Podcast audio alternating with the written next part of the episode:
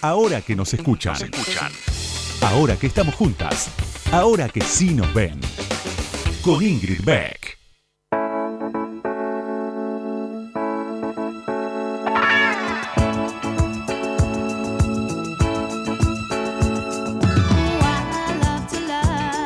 Buenas noches, bienvenidas, bienvenidos, bienvenides a este nuevo Ahora que nos escuchan de cuarentena. Acá en ambas seguimos en fase, ¿cuál era? Fase 1, no sé, fase 0. Estamos, al parecer, estaríamos eh, trepando, ¿no? El, pico, llegando eh, en la curva ascendente hacia, vayas a ver si es el Everest o la Sierra de la Ventana. Lo vamos a descubrir en, las próximas, en las próximas dos semanas, probablemente.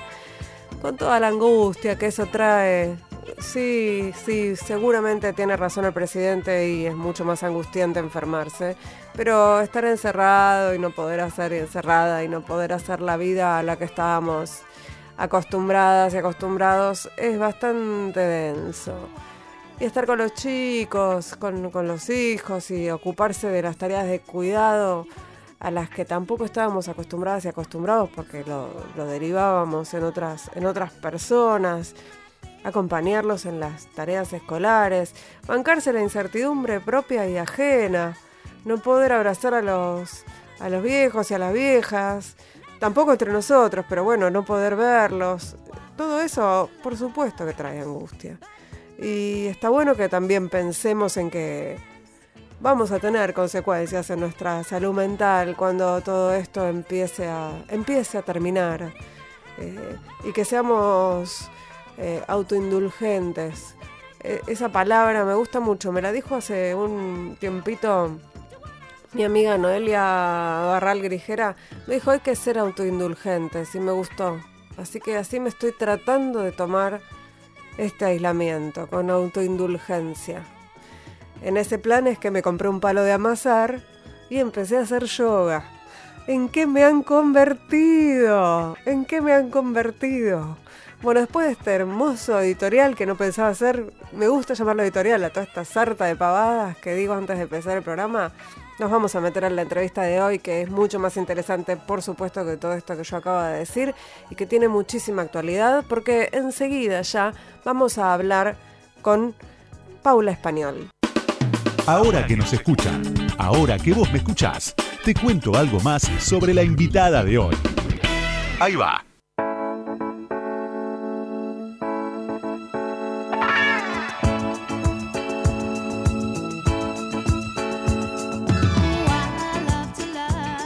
Como les decía, estamos eh, en compañía, ya estamos comunicadas con Paula Español, a quien voy a presentar con una breve biografía con algunos datos que aparecían en Wikipedia, que por ejemplo revelan que su segundo nombre es Irene, que nació en Buenos Aires en el 75, que es economista, que fue subsecretaria de Comercio Exterior en el Ministerio de Economía y Finanzas Públicas de la Nación directora del Centro de Estudios para la Producción del Ministerio de Industria y gerenta de finanzas de la compañía administradora del mercado mayorista eléctrico.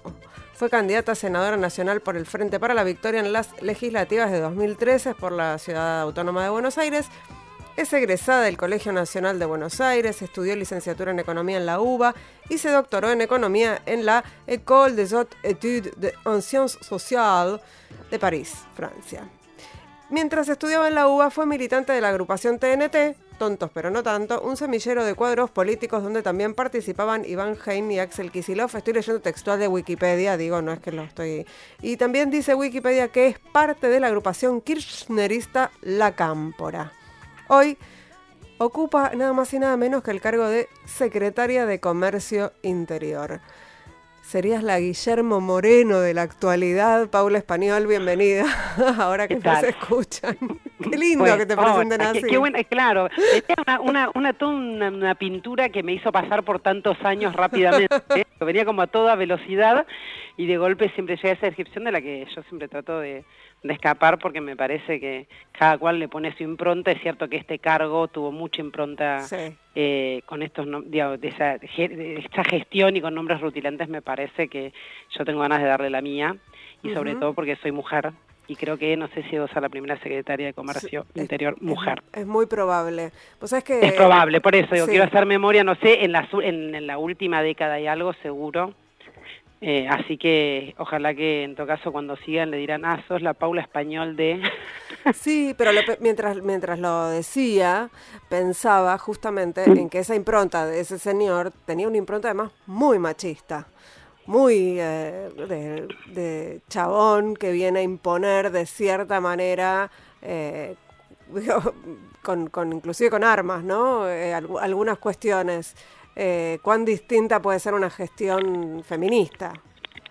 Absolutamente, pero porque además creo eh, que esa gestión, porque yo además también ya estuve en la administración del comercio en su momento, que fue parte de, determinada gestión de la misma secretaría en su momento, y entonces la verdad que uno puede gestionar, me consta de esa época y lo estoy también confirmando en esto, y en general me parece que uno puede dar una impronta eh, femenina y no por eso con menos ejercicio del poder, más allá que a veces te lo dificulten, porque digo, no voy a decir nada nuevo, y menos a vos, que sabes escribís y contás bastante bien de todo esto, las dificultades de las mujeres en las distintas esferas y en el ejercicio del poder, por supuesto que eh, no, es, no es menor.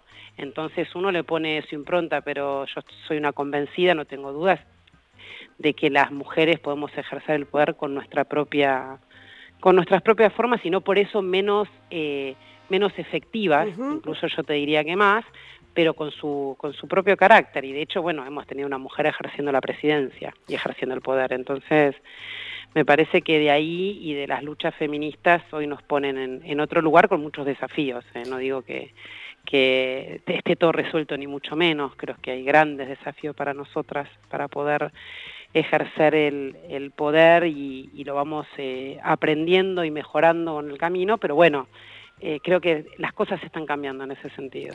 Eh, hace poquito entrevisté a Inés Arrondo, la secretaria de Deportes, y, bueno, hablábamos de esto, ¿no? Del, ejercicio del poder, del, de cómo de cómo las mujeres empujan eh, desde adentro, como el, colectivo de mujeres gobernando y, cuáles son los objetivos de una gestión. Ella es la primera, efectivamente, la primera mujer secretaria de Deportes de la Nación y, ella decía que para poder... el, título de la nota es Queremos discutir de política, queremos discutir de economía, queremos discutir de estructuras, no solamente de género. ¿No? Pero ella decía, tenemos que dar siempre primero la discusión de género para poder avanzar en otras discusiones. ¿Vos lo, vivís esto? Es que hay algo, a ver, ¿cómo, cómo pensarlo? Por supuesto que eh, existe porque siempre está esa barrera que se va bajando de, bueno, no es una barrera, sino esa, esa, esa insignia de tenés que justificar por qué vos estás ahí. Digo, los hombres están en los lugares de ejercicio pedal y nunca tienen que estar explicando porque uno parece que tuviera que hacer un, digamos, desarrollar todo un papiro de antecedentes que justifiquen por qué mis capacidades, etcétera, y por qué uno está en, en la mesa ejerciendo el poder. Algo que no se les pide. Entonces, hay esa mirada existe y todavía creo que nos falta mucho por, por recorrer, pero creo que el colectivo de mujeres gobernando, el impulso que cada una de nosotras en estas áreas pueda darle, pues aparte son espacios con, con muchos hombres, digo, no solo del lado que han sido secretarios o del lado del Estado, sino sobre todo eh, nuestros interlocutores, me imagino, en deporte y recién, o sea, que en la Secretaría de Deporte, por más que por supuesto que los deportes son, no son masculinos, pero hay mucho, mucha tendencia a ello en el ejercicio del poder. Y, lo mismo acá, eh, el ejercicio del poder también como interlocutores tiene a los empresarios, a las cámaras en general, y a un ejercicio muy, muy masculino. Y creo que eso también se, se va cambiando. Yo cuento, más de una vez lo he contado, pero eh, una de las formas que se pensó en Mujeres Gobernando es también empezar a pedir que vengan mujeres a la mesa. Mm como en las fotos, o sea, empezar a mostrar, porque además están, entonces eh, yo lo, he contado porque en, en, las reuniones que tengo, que bueno, ahora son todas virtuales, pero en las reuniones eh, en persona que tenía, muchas veces les decía, eh, en general empiezo las reuniones diciéndole que no hay mujeres en la mesa. Y todos empiezan, en general la respuesta es sí, no, pero si yo abajo todo mi equipo es mujeres, no, pero si yo, la gerenta de... ¿Y, entonces mi respuesta, tráiganlas. Mm dije, y en general les digo, tráiganlas y cierro con la idea de, no faltan sillas, no falta café, tráiganlas. Y además, si ustedes que por alguna razón creen que todavía no tienen el cargo suficiente, no importa, tráiganlas igual. Y si, y si tienen alguna duda de su idoneidad, yo les digo, tráiganlas igual porque no saben la cantidad de hombres no idóneos que se han sentado en esta mesa. Digo, lo digo de esa manera sutil, porque digo, porque pareciera que es eso, a las mujeres para traerlas a las reuniones importantes tienen que ser las, eh, las mujeres 10 en lo que estén ejerciendo y los hombres, que me disculpen, pero no es el caso siempre. Bueno, Yo digo, esto es una forma de, de empezar a instalar el tema, de que las porque aparte uno también se hace en el ejercicio de, las funciones. Entonces tienen que venir a estas reuniones para ver cómo se negocia también en esas reuniones. Bueno, la discusión sobre la meritocracia, cuando fue, en general, en relación con las mujeres, pero cuando se, se trataba la paridad, era todo el tiempo se hablaba de meritocracia y vos le mostrabas al diputado Olmedo y se terminaba la discusión.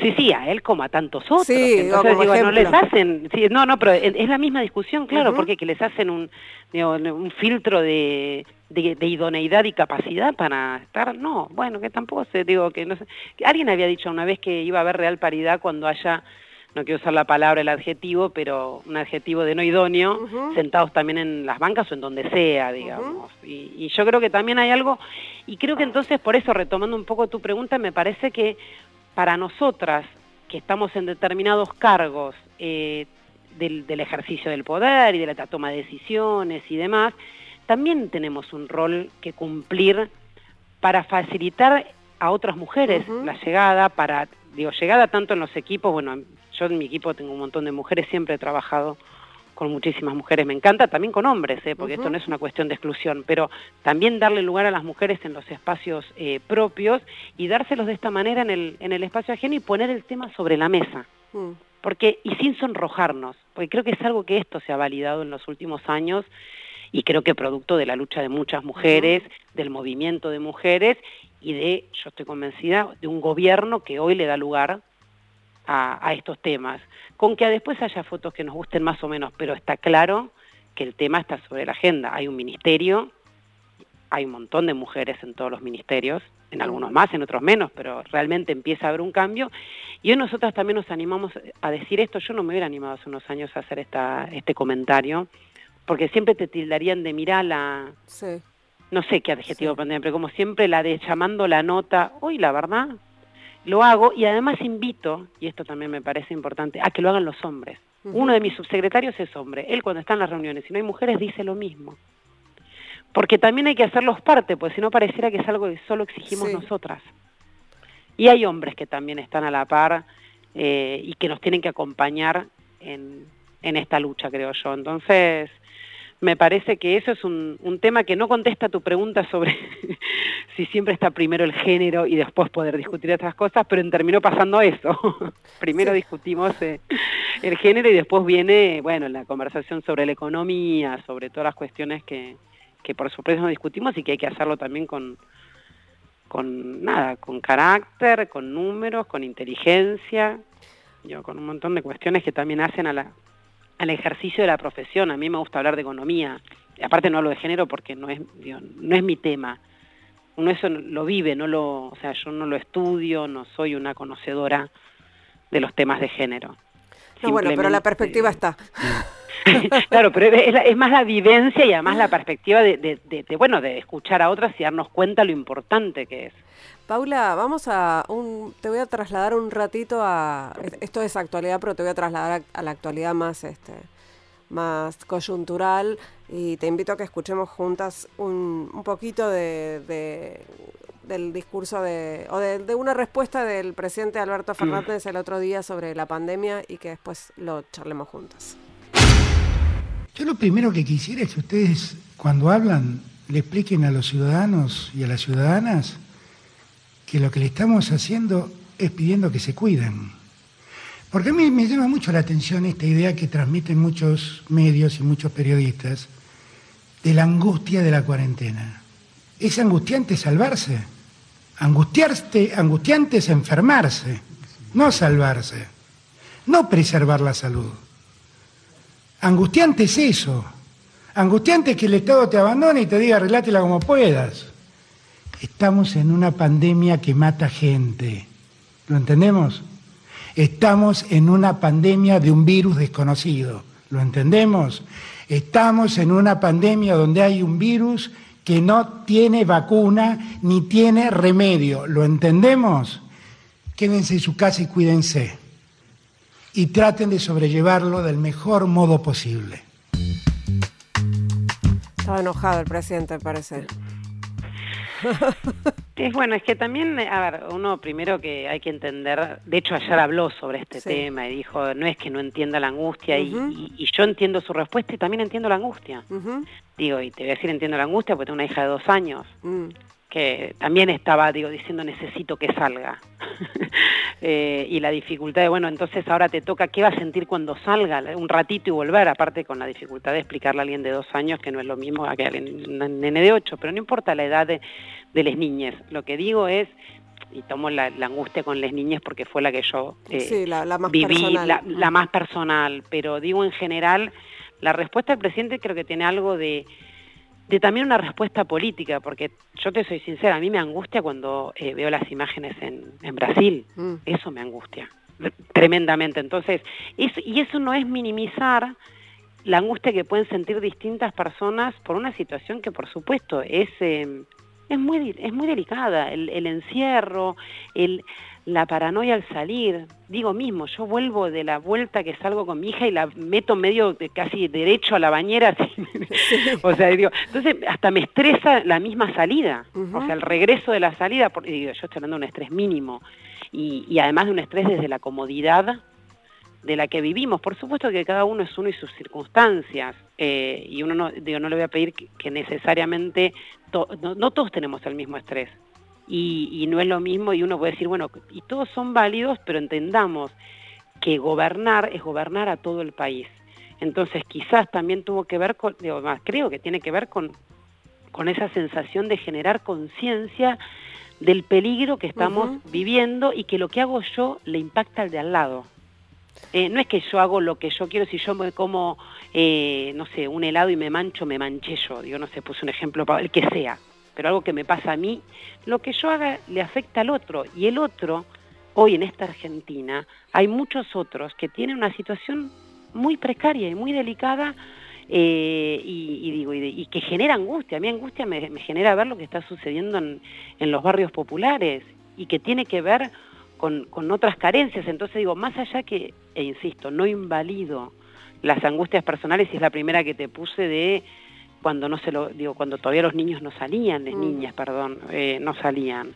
Y, yo no veía la hora de poder salir con mi hija a dar una vuelta pues desde el balcón veíamos a los perros salir me decía otro perro pasa entonces digo sí mi amor otro perro más entonces creo entendés por eso empecé por esa que es la digo la más desde la comodidad de mi balcón el que le da sol entendés pero sin embargo a mí me genera esa angustia con ella, pero la verdad que lo angustiante, realmente, a mí también me genera, cuando veo esas imágenes en la tele, decís, un Estado que niega, eh, que digamos que, que niegue que juega con la salud de miles y miles de personas.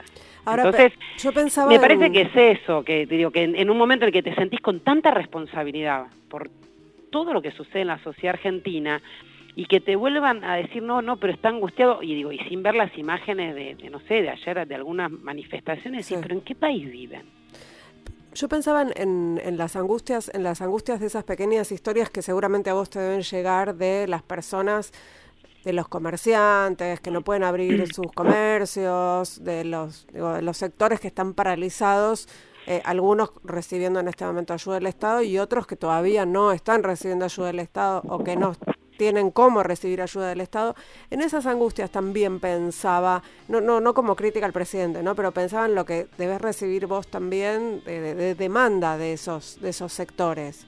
Sí, efectivamente, o sea, también, eh, también me angustan, también las recibo y las entiendo, porque mm. digamos, imagínate que son sectores productivos y yo no digo las grandes empresas, porque bueno, siempre tienen otra espalda, pero la cantidad de sectores golpeados que además entraron a una situación de pandemia después de cuatro años de caída estrepitosa, porque la industria estuvo cuatro años con caída sin cesar de empleo, no tuvo ni siquiera el 2017 la industria en determinados sectores, y en su global, pero ni siquiera perdió empleo desde el, de diciembre del 2015 hasta eh, hasta este diciembre sin parar y apenas uno empezaba a generar un esquema para dar vuelta el, digamos, la, situación y que todo lleva su complejidad en el medio de una renegociación de la deuda. Digo, en medio de este contexto no es lo mismo alguien que se agarra un resfrío pero que estaba con todas sus fuerzas, digo, está usando quizás un poco la, metáfora de la actualidad,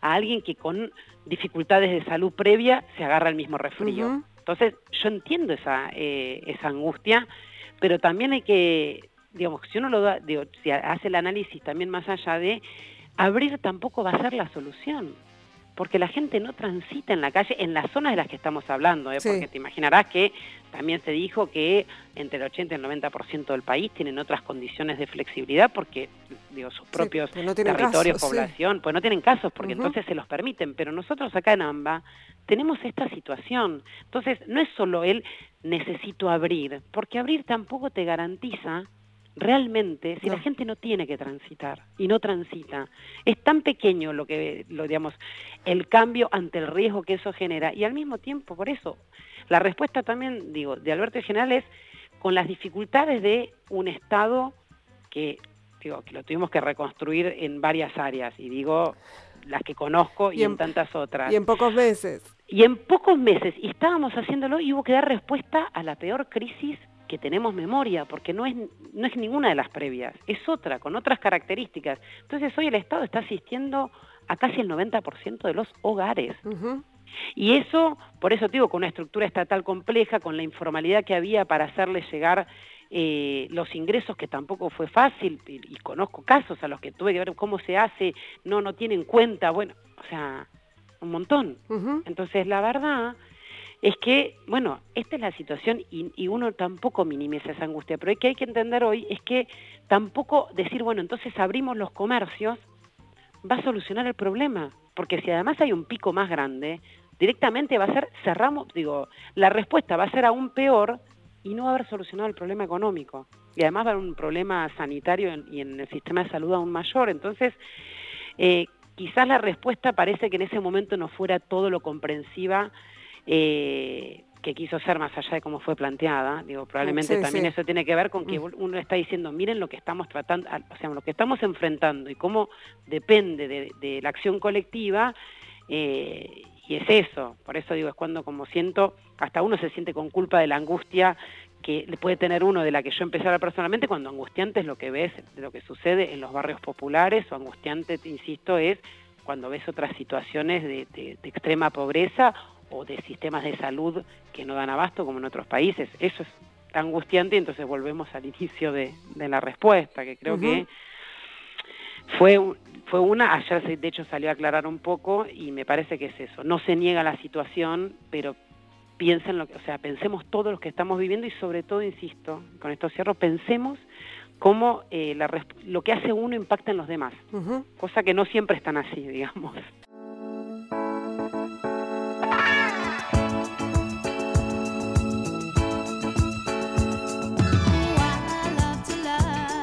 Seguimos en Ahora que nos escuchan, segundo bloque, estamos charlando con Paula Español, que es secretaria de Comercio Interior de la Nación, eh, y hablamos, hablamos de género, sobre, sobre lo cual vamos a volver seguramente, eh, hablamos un poco de, de, las angustias cotidianas que nos genera la cuarentena, y ahora te invito a que escuchemos otro audio más, más económico. Bueno, vamos. Desde la Secretaría de Comercio estuvimos durante toda la semana llevando adelante operativos para cuidar eh, en definitiva el bolsillo de la gente y que no haya estos pícaros que estuvimos viendo últimamente que aprovechan una situación tan compleja como la de la pandemia para eh, cobrar precios absolutamente desmedidos. Entonces para nosotros es importante que se sepa que la Secretaría de Comercio, además ahora en colaboración no solo con la FIP, sino también con inspectores de medio ambiente y en una estrecha colaboración también con los intendentes y con los municipios y con las provincias. Y además lo que es importante es que esta semana ampliamos la, la aplicación de la ley de abastecimiento que obliga a los comercios a sostener los precios que tenían en alimentos, bebidas, limpieza e higiene personal a los que tenían el 6 de marzo. Eh, estábamos escuchándote a vos eh, hablar de las, de las fiscalizaciones y de los pícaros, algo a lo que se refirió además el presidente Alberto Fernández en sus primeras conferencias varias veces, ¿no? Les habla a los pícaros que que aumentan los precios. ¿Eso está más controlado? Eh, ¿cómo, cómo, cómo, lo, ¿Cómo lo estás viendo? Sí, la verdad que nosotros estamos muy contentos con esa labor que, hemos llevado acá. ¿Te imaginas que es una, es una tarea eh, titánica y también compleja en, este digamos, en este contexto, cuando nosotros conversamos, no es que la idea nuestra era poner precios máximos, porque mm. sabemos que tienen sus complejidades. Ahora, eh, de hecho, solo estábamos sobre precios cuidados, venía la segunda etapa de precios cuidados en las que íbamos a ampliar con una más productos para celíacos, íbamos a ampliar la, la la canasta de frescos, estábamos con, la, con, la, con el proyecto también de incluir cosas vinculadas a la canasta invernal de alimentos, o sea, la idea era seguir avanzando eh, en, en, esa línea con un montón de proyectos y de golpe y porrazo, pues con mi abuela, con esta presión nos encontramos en, en, en, la situación actual en la que hubo que salir a contener los precios porque, digamos, el empresario naturalmente cuando digo, maximiza beneficios, no, no, es ni bueno ni malo, es así, maximiza beneficios. Vos tenés un incremento de la demanda muy grande en alimentos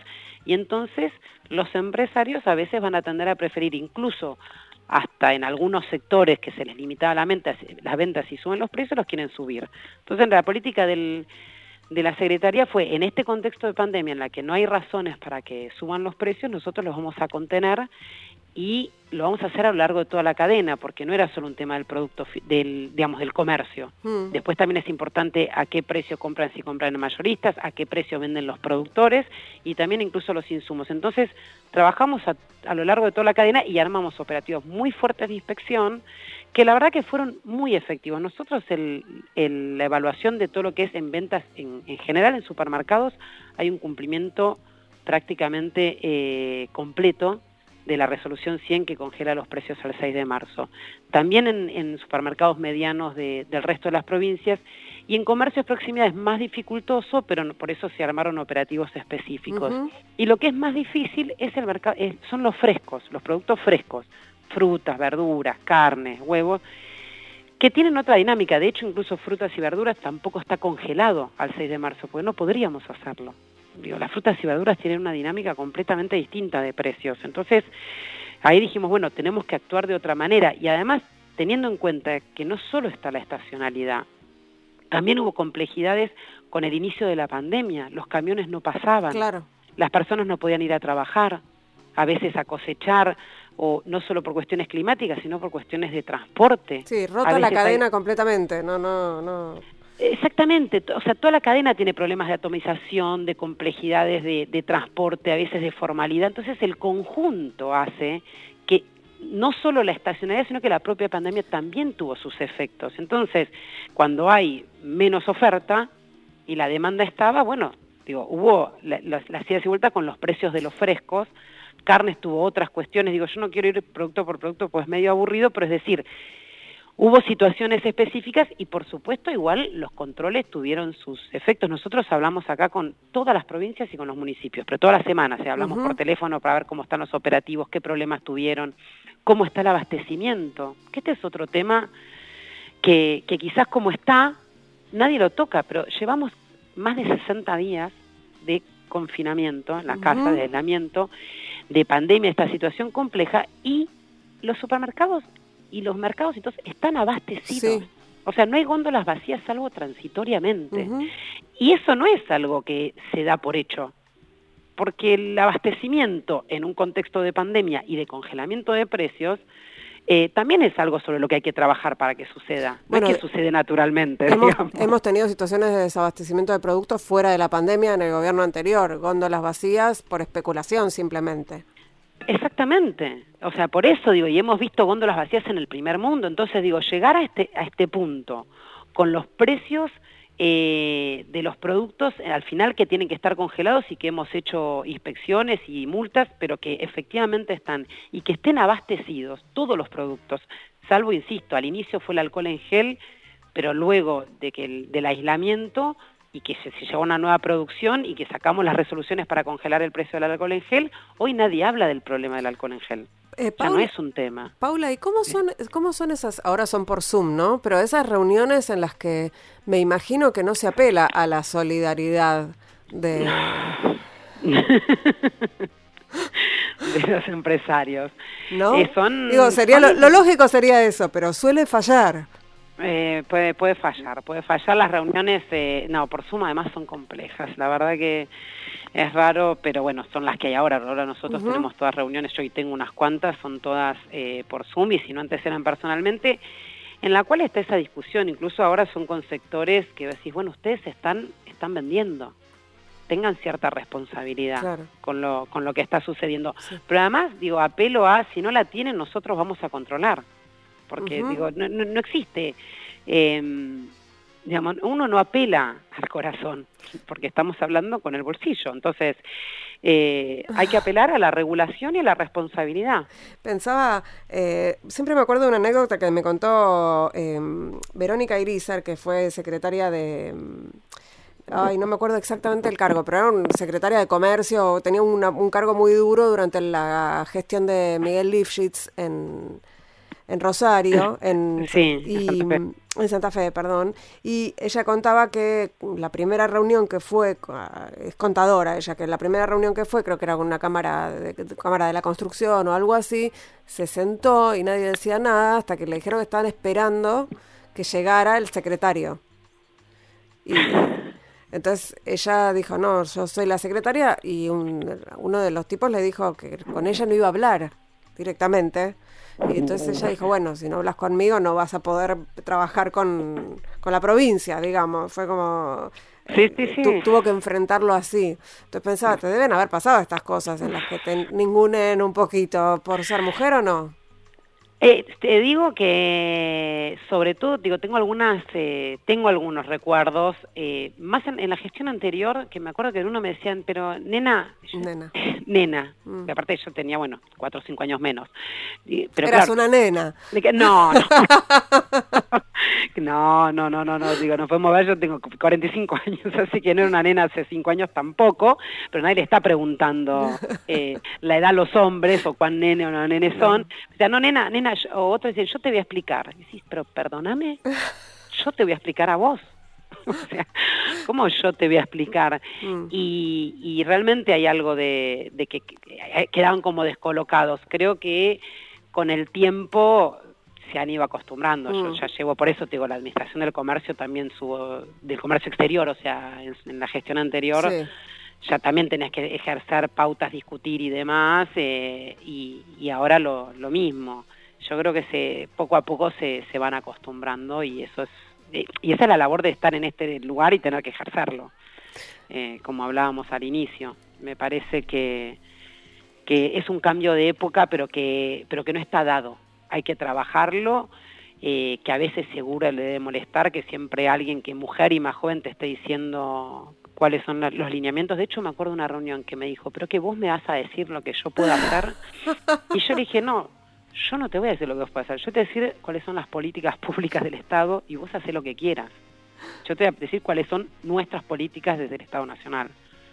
No qué tenés que hacer vos, pero claro, hay momentos que alguno que otro, por eso, habrá subido de tono en una discusión, ahora que recuerdo, pero pero bueno, nada, yo creo que vamos hacia, hacia ese cambio que a mí me parece interesantísimo, pero que, vuelvo, tenemos que hacerlo activamente, no es un cambio pasivo. Eh, Paula, pensaba cuando hablabas de los precios máximos y de los productos, eh, pensaba en, en, el- en, el esto que algunos llamamos impuesto rosa, eh, de manera mm, peyorativa, ¿no? El rosa, ¿no? Sí. Pero esta diferencia de precios que hay entre, entre los productos para mujeres y los productos para varones, más allá de los productos de gestión menstrual, por ejemplo, u otros que son productos de primera necesidad. Eh, esto es- lo, lo, estás viendo o no sé no sé qué, qué nivel de urgencia tiene pero pero es algo sobre lo que poco se ha trabajado en, en las secretarías de comercio anteriores Sí, nosotros eh, en ese sentido, bueno, por un lado, desde, desde un inicio estuvo claro que, por ejemplo, en la, en la canasta de precios cuidados tenía que haber toda esa gama de productos, Ujú. digo, de, de toallitas, eh, tampones, que además hoy son nacionales, cosa que en otra época no, Sí. no sucedía, eh, protectores diarios, etcétera. O sea, toda la, la canasta femenina estaba en precios cuidados, o sea, como esa idea de que tiene que ser eh, un precio que no se deje librado por lo menos en, esas necesidades que son claramente femeninas. Y además, eh, una de las cosas que estamos empezando también a trabajar eh, y que era una de las políticas que tiene que ver con el consumo, con la publicidad. Mm. O sea, son cosas a ir trabajando en, que tienen que ver, no, digo, no solo cuestión con el precio, sino con la, la imagen con la que, digamos, se trabaja y creo que es algo que podemos ir transformando. Nosotros ya tuvimos algunas iniciativas que también de hecho coordinamos con, con el INAD y eh, con el Ministerio de la Mujer también estamos por empezar para profundizar eh, ese tipo de, políticas que hacen a la, no solo a la mujer y al género y a los géneros y a la, diversidad. A la diversidad. Absolutamente. De hecho te digo, nosotros, o sea, a una prepaga, pero digo, tampoco quiero profundizar porque por suerte se resolvió bien y no, no tuvo que ir más profundo, digamos, no tuvimos que llegar más lejos, pero eh, con una prepaga tuvimos, eh, o con una obra social, no, no recuerdo bien, em, tuvimos que incluir a, dos personas del mismo sexo que, que fueran un grupo familiar y no los querían aceptar, intervinimos como secretaría y se resolvió. Digo, esas pequeñas cosas que empezamos a hacer con la Secretaría van avanzando y creo que van a tener que ver con esta visión más amplia de la Secretaría de Comercio y, con el consumidor y la consumidora. De hecho, no solo con la, digamos, las diversidades, sino también con, las eh, franjas de la sociedad hipervulnerable estamos empezando a trabajar muchísimo, que lo empezamos a hacer previo a la pandemia, pero que ahora lo estamos eh, profundizando porque tiene que ver con eso, con cómo se vulneran o sea, o cómo se atacan, por decir, pues justamente se vulneran los derechos de los consumidores hiper vulnerables, de manera eh, cotidiana, repetida, sistemática y que son los que menos herramientas tienen para defenderse. y ahí también nosotros vamos a, intervenir muy activamente. Cuando, cuando haces los cortes de, sobre la desigualdad, vas a encontrar seguro en la parte más baja de la pirámide a, a los sectores más vulnerables que incluyen mujeres, diversidad sexual y pobreza, ¿no? O sea, todo, todo junto está ahí en, en, ese, en ese corte de, de, vulnerabilidad. sí, por eso eh, algunas pensamos que está bueno decirlo con decir mujeres, decir diversidad sexual vinculado con pobreza, porque está bien que hoy eh, la pobreza afecta a mucha gente y que, y que en esos hogares hay hay varones también que están sin trabajo, eh, pero eh, la, la, carga de las tareas de cuidado eh, y la jefatura de hogar en general recaen sobre, sobre las mujeres, así que ahí hay, hay bastante para, para laburar y mucho más en este contexto, como vos decís. No, eso sin dudas, o sea, está claro que está este contexto de, digamos, de, aislamiento y, digo, de la pandemia, pero lo que genera el aislamiento de que las tareas del hogar se hagan tan visibles. tan visibles porque se tienen que compartir porque no hay no hay otra persona que las haga y están ahí y, y están físicamente las dos personas para que se vea cómo se, se ejerce inequitativamente esa tarea y en muchos casos cuando además las mujeres también trabajan y eh. además hacen la tarea con los chicos y además se ocupan del hogar entonces eh, y eso por supuesto que siempre todo está acentuado digo cuando cuanto más vulnerable es el hogar eh, todo esto es, mucho más mucho más difícil y mucho más explícito y a veces tenido por la violencia entonces a lo que voy es estas situaciones extremas siempre afectan más a los sectores más vulnerables y, además a las mujeres en este contexto que eso que se hicieron explícitas todas las tareas que, que llevamos adelante no pagas, no remuneradas.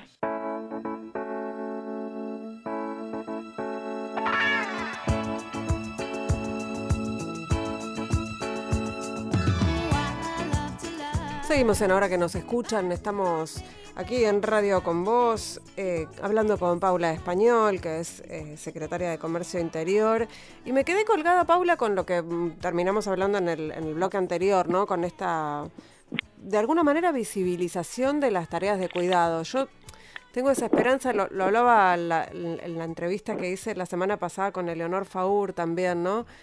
Pensando en, si algo bueno nos puede dejar esta experiencia horrible, ¿no? y, esta idea de que se visibilizan las tareas de cuidado, porque además no solo para las que no lo hacíamos antes porque teníamos una empleada doméstica, eh, o una persona que, nos, que se ocupaba de, nuestras hijas o de nuestros hijos, eh, sino para los varones que hoy tienen que estar también mucho tiempo en casa, no necesariamente ocupándose de las tareas de cuidado, no lo sabemos, pero, pero están viéndolo, digamos, no pueden huir de esa situación eh, para, para, ir a trabajar o para hacer deporte o para comerse un asado.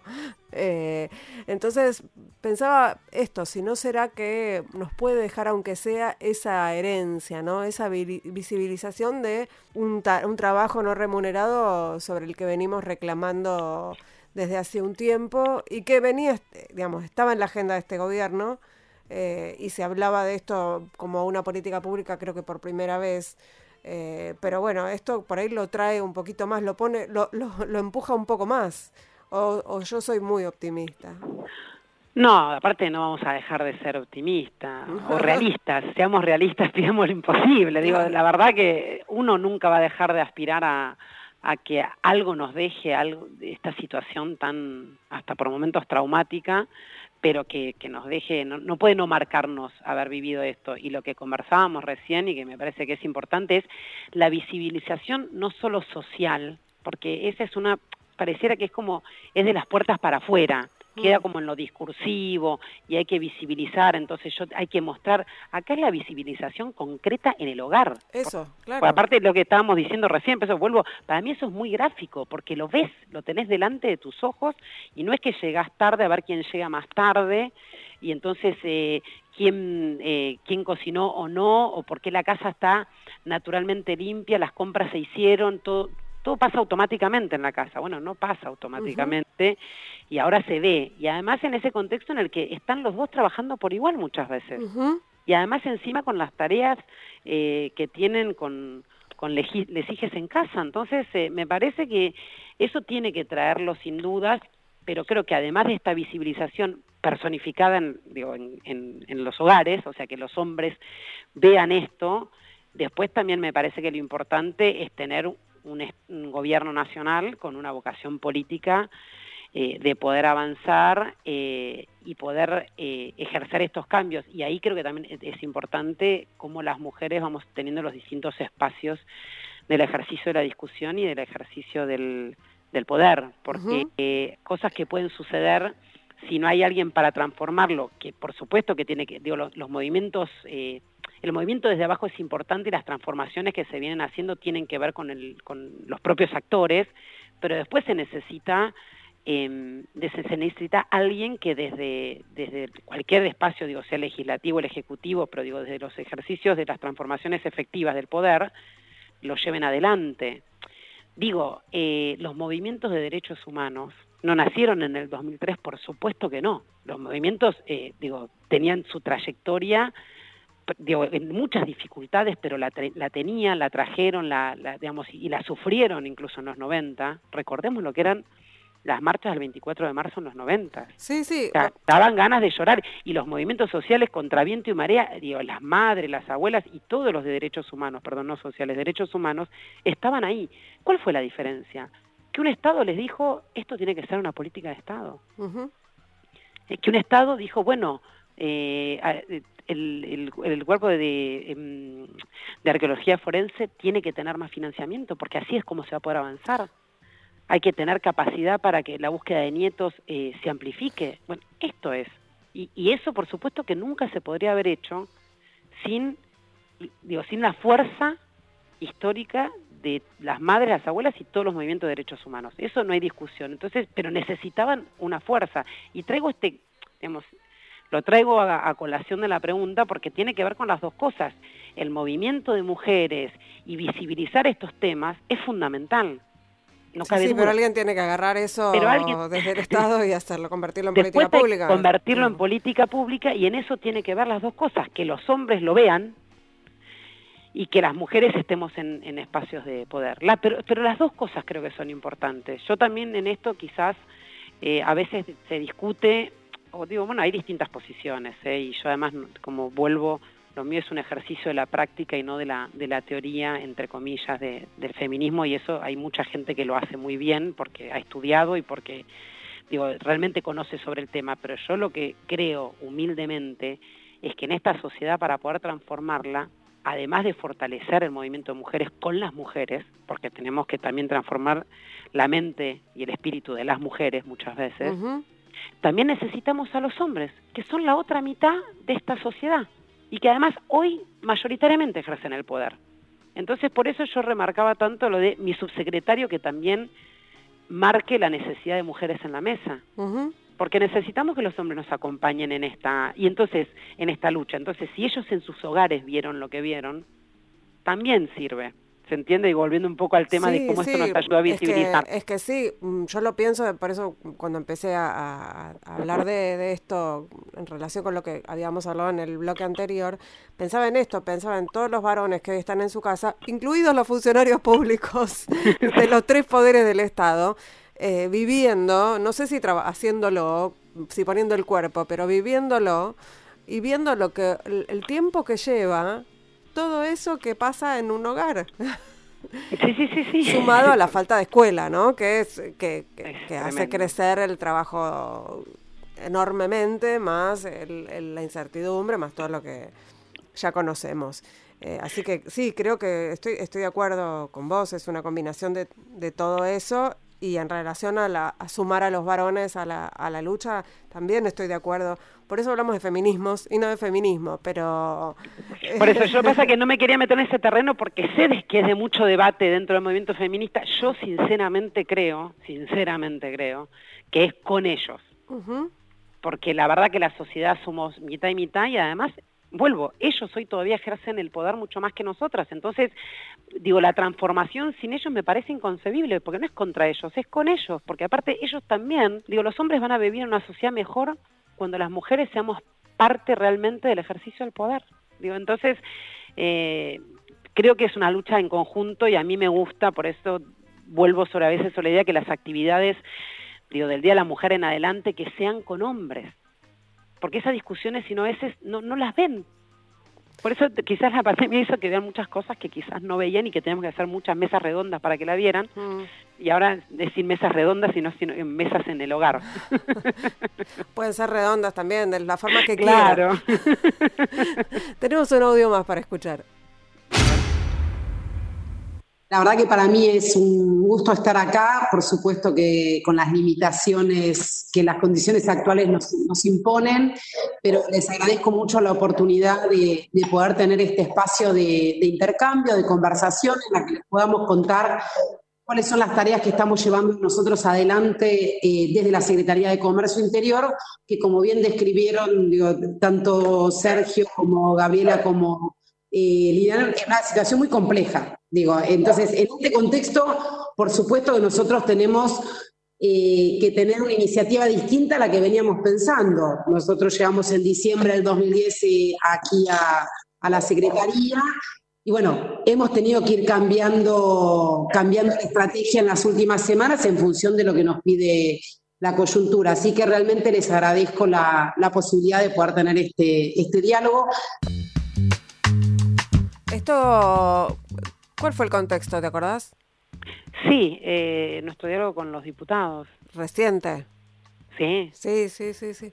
No, no, me, me, quedé colgada con una fecha que decías ahí, pensaba cuando decías eh, Sergio y demás, dije, esto es, esto es de ahora, eh, pero me quedé... Sí, sí, no, no, no, no, es reciente, lo que tenía es el, el porque una, digamos, en la presentación en comisión, en la que digamos, están todos los diputados, por supuesto, entonces hay, digamos, hay una visión bastante federal de cuáles son las, las problemáticas, más allá, por supuesto, que está teñido por las cuestiones políticas, pero, eh, pero bueno, es importante este, este, este conversar y este ida y vuelta, y Sergio es el, bueno, obviamente es el el, el, que lleva adelante todas estas reuniones con, con las comisiones, Sergio Massa. Sí, sí, sí, Sergio Massa, sí, sí, sí, eh, así que entiendo que es eso y, digamos, lo que conversábamos con, con los diputados o con y las diputadas era esta idea de que, bueno, nosotros llegamos eh, con un plan de gobierno, con un montón de iniciativas, con ganas de transformar eh, muchas cuestiones estructurales eh, de la economía argentina y, como dice como dice Alberto Fernández el discurso del primero de marzo que la primera vez que lo dijo no, es, no estábamos casi llegando a junio, sino que era en abril, Mm. y hablaba del discurso el primero de marzo y parecía historia económica. Entonces, bueno, lo mismo era en esta conversación con los diputados y las diputadas, era poner un poco eso en valor, que bueno, estábamos cambiando prioridades. Paula, nos queda poquito tiempo de entrevista, pero pensaba en cuando, cuando pasemos a la fase de la nueva normalidad, a la fase 5, donde esté, donde- a la que está pasando Corrientes en este momento, para pensar en que no, la Argentina no es solo el AMBA. Eh, ¿qué, ¿Cuál sería la prioridad? La, pri- la prioridad de quién? Tuya.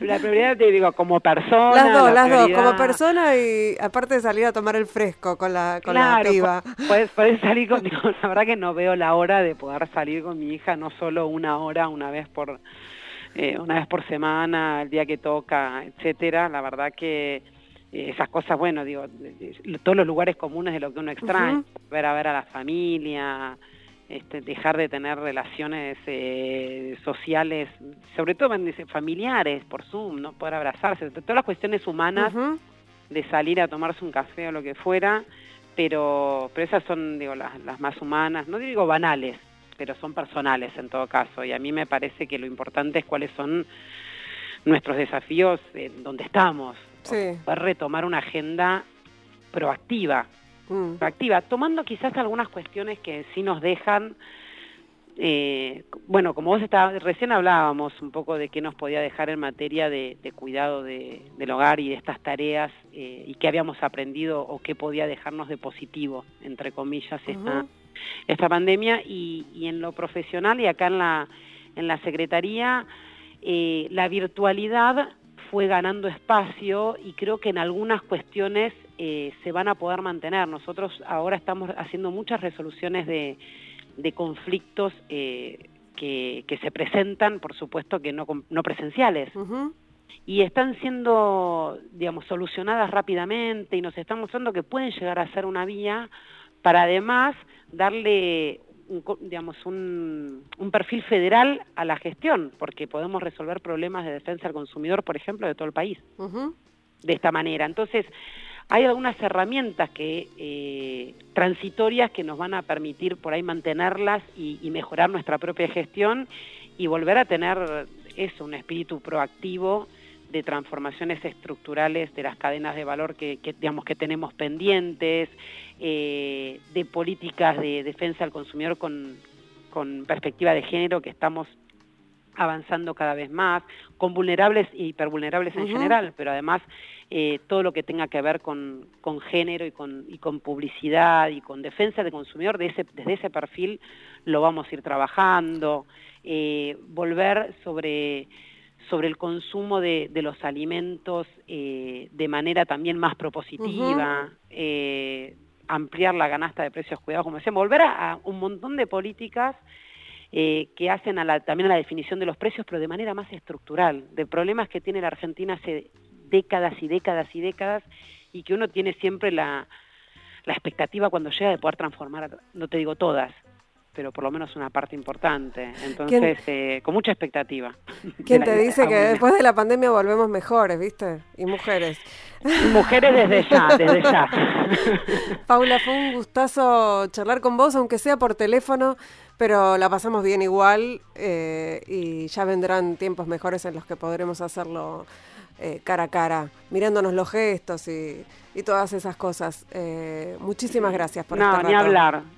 Yo, yo la verdad que te agradezco muchísimo esta oportunidad, la conversación también. Yo la, la disfruté mucho, aunque sea en un teléfono y no y no viéndonos la cara, pero también eh, en una entrevista eh, digamos, más humana, porque tocamos un montón de temas, pero con, con más tiempo y que también me permiten quizás salir por un momento de, del nivel de velocidad que uno tiene acá y poder relajarnos un, un poco y poder pensarnos de otra manera. Así que te agradezco muchísimo esta oportunidad. Bueno, una- un abrazo enorme a la distancia. Nosotros nos vamos, nos reencontramos el próximo miércoles a la medianoche aquí en Radio con Vos, haciéndolo como siempre con Antonio García en la producción, Lucas Rodríguez Perea en la operación técnica. Feliz día del operador y de la operadora que fue la semana pasada, el sábado.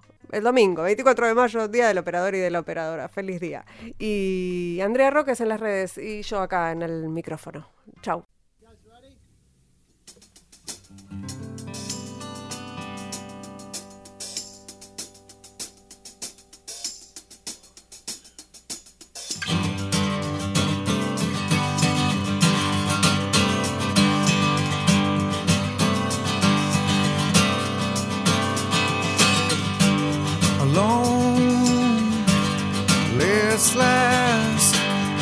stable in an otherwise